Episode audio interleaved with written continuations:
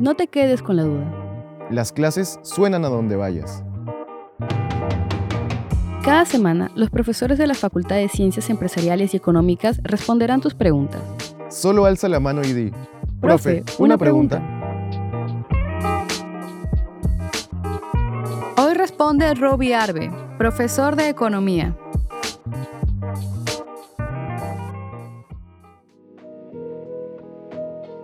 ¿Qué es el riesgo reputacional?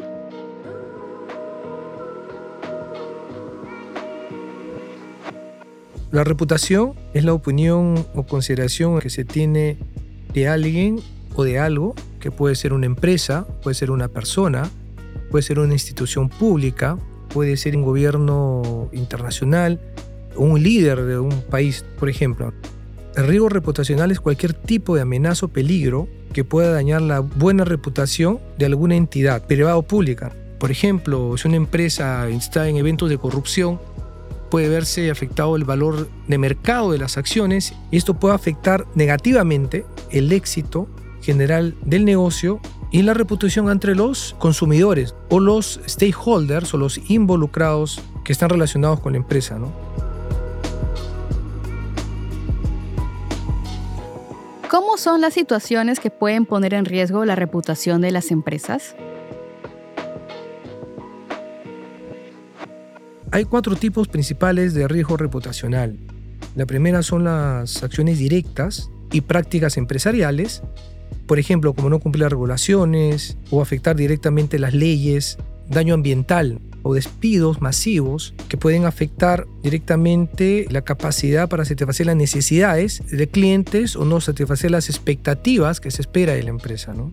Por otro lado, tenemos también acciones de los líderes, inversionistas o cualquier persona que represente directamente ¿no? a la institución.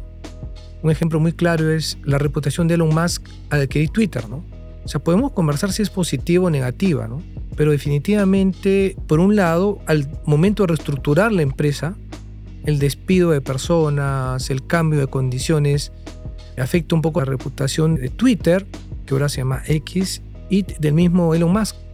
La tercera son acciones directas también de los socios. Cuando esto se realiza con mala conducta tiende a afectar directamente también el valor de la empresa. Los casos de corrupción en, el Perú y Latinoamérica son casos muy interesantes que están relacionados con acciones directas de los socios y proveedores que terminan afectando directamente la reputación y el resto son factores externos.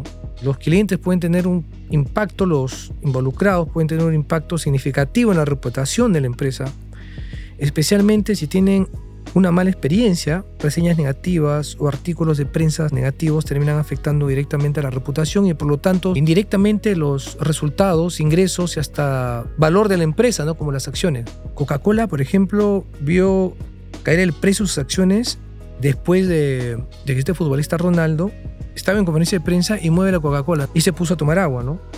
El riesgo reputacional muchas veces depende de factores externos, no controlables por parte de la empresa. ¿Qué consecuencias financieras trae una crisis reputacional? Desde el punto de vista teórico, se supone que un riesgo reputacional negativo debería afectar en el mediano y largo plazo el valor de una compañía como consecuencia de las partes eh, normativas, regulaciones, multas, percepción de los clientes consumidores respecto a las malas prácticas que evitan su consumo del producto en sí, y esto como consecuencia en los estados de resultados, en los ingresos de la compañía y merma directamente al final su patrimonio, sus acciones en el mercado. La hipótesis de mercados eficiente desarrollado por el profesor de la Universidad de Chicago, Jim Fama, nos dice que la información de mercado, sea positiva o negativa, por ejemplo los eventos de corrupción, debería afectar de forma negativa el valor de los activos. Sin embargo, los estudios que hicimos con el profesor José Manuel Feria, descubrimos que en países emergentes, principalmente Latinoamérica, a diferencia de los eventos de corrupción en Europa y Estados Unidos, en países desarrollados, los actos reputacionales de empresas no afectan directamente el valor de la compañía. Existe una normalización de los eventos de corrupción se maneja de una forma tan constante que se normaliza en una sociedad que percibe la corrupción como parte inherente de ella misma. Por otro lado, en Latinoamérica las penalidades y los tiempos han hecho de que los montos sean insignificantes con respecto al valor de la empresa y eso, si bien ha afectado la reputación de la empresa, no ha afectado el valor de los activos, al menos en el corto y mediano plazo. Para que tengan una idea, el evento de corrupción en Estados Unidos de Odebrecht fue multado por 3.500 millones de dólares y fue prohibido de ejercer cualquier obra o trabajo en Estados Unidos. En Latinoamérica, el tema de las penalidades acerca de eventos de corrupción son mínimas. Están en reclamos y no son atendidas, o el valor de la multa muchas veces no llega ni siquiera ni al 1 o 2% del valor de la compañía. ¿Cómo podemos mantener la buena reputación de una empresa?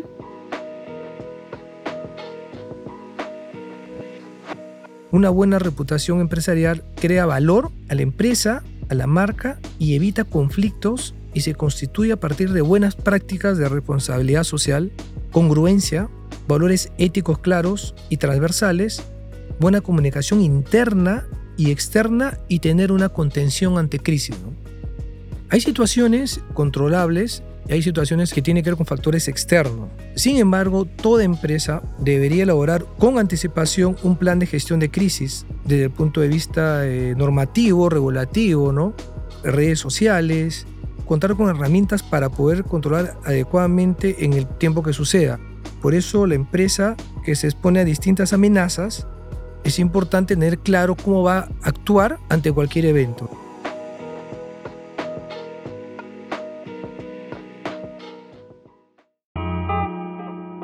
Escribe tus comentarios al correo eventosfacultadcee.ulima.edu.p.